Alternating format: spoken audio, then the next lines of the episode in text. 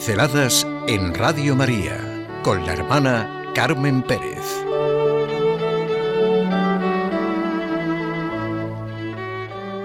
La estrella de la nueva evangelización. Quisiera sentir con ustedes la gran realidad que sabemos. María, la madre del Señor, fue la primera misionera, la primera testigo, la primera que vivió toda su vida plenamente la oración que nos enseñó su Hijo. Padre nuestro, santificado sea tu nombre, venga a nosotros su reino, hágase tu voluntad en la tierra como en el cielo. En la exhortación La alegría del Evangelio nos vuelve a recordar el Papa Francisco que María es la estrella de la nueva evangelización.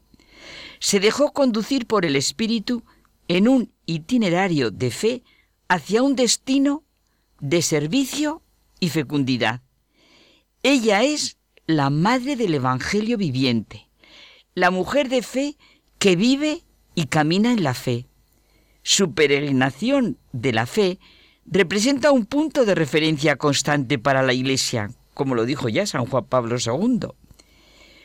Porque Dios así lo quiso, toda evangelización está precedida por la intervención maternal de María. ¿Dónde encontró a Jesús San José? Su prima Santa Isabel, San Juan Bautista, el pueblo sencillo, los trabajadores como eran los pastores, los sabios, la gente con la que convivieron. En María, la hija de Sión, la madre de la primera familia cristiana, la madre de los creyentes. María está de lleno en el misterio del Dios que se hace hombre, que muere resucita y asciende a los cielos y viene a los suyos en su Espíritu Santo.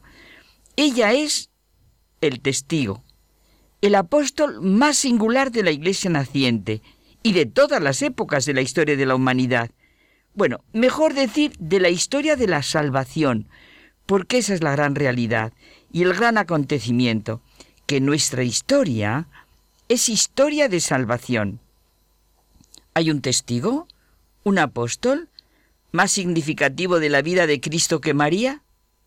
Su vida es toda testimonio, proclamación del misterio del amor de Dios a los hombres.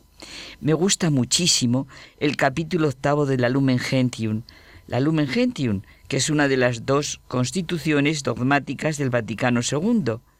Cristo es la luz de los pueblos. Esas son las primeras palabras. Pues el capítulo octavo está dedicado a la Virgen y con toda claridad se nos dice quién es María en la Iglesia. La Madre de Dios Redentor, la hija predilecta de Dios Padre, y por eso Dios no le niega nada de lo que pide para nosotros. Fue el sagrario del Hijo de Dios durante nueve meses.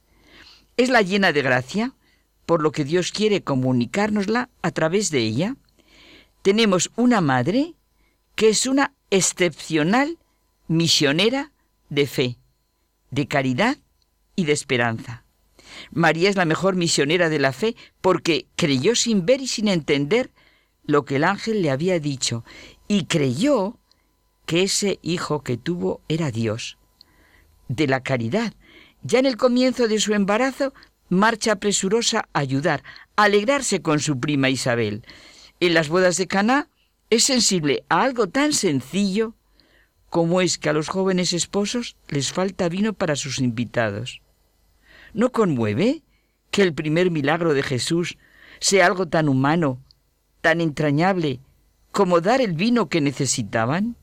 Insisto, ¿a qué persona se le hubiera ocurrido hacer que ese fuera el primer milagro y por petición de su madre?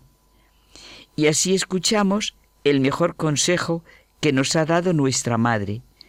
Haced lo que Él os diga. En el momento más duro de su vida, cuando su hijo está muriendo en la cruz, su caridad, su amor de madre, entra de lleno en la vida para acoger a todos los hombres. Su contestación en el momento de la encarnación está preñada de esperanza, porque en toda su vida solo quería y esperaba hacer la voluntad de Dios.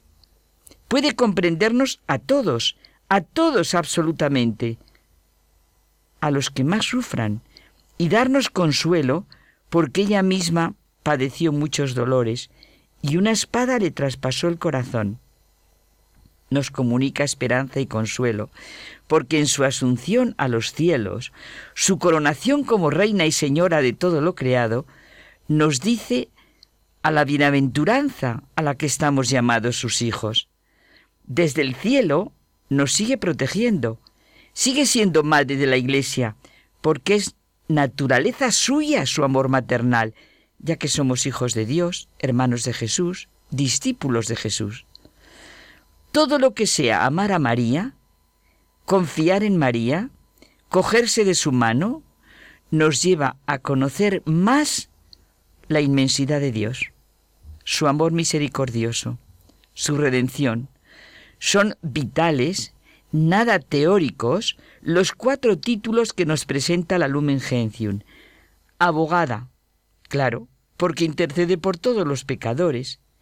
Mediadora, porque pide por los que acuden a la Madre al no sentirse dignos de acudir directamente a Jesucristo. Auxiliadora, porque da una ayuda especial a quien la necesita en el orden que sea. Y es socorro, porque ayuda al que se siente hundido, al que no es capaz de ayudarse a sí mismo en una situación difícil. Quizá muchos estamos pensando en esas formas de oración tan filiales y confiadas como son las letanías, esa serie de invocaciones dirigidas a la Virgen que son un flujo vivo de oración, mezcla de alabanza, de súplica, de reconocimiento. Hay un estilo mariano en la actividad evangelizadora de la Iglesia. Todo lleva siempre el sello de la Madre, dice el Papa Francisco, y cada vez que miramos a María, volvemos a creer en lo revolucionario de la ternura y del cariño. Ella es contemplativa del misterio de Dios en el mundo, en la historia y en la vida cotidiana de cada uno y de todos.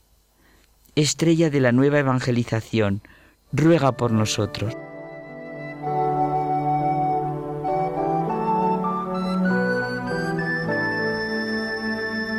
Pinceladas en Radio María con la hermana Carmen Pérez.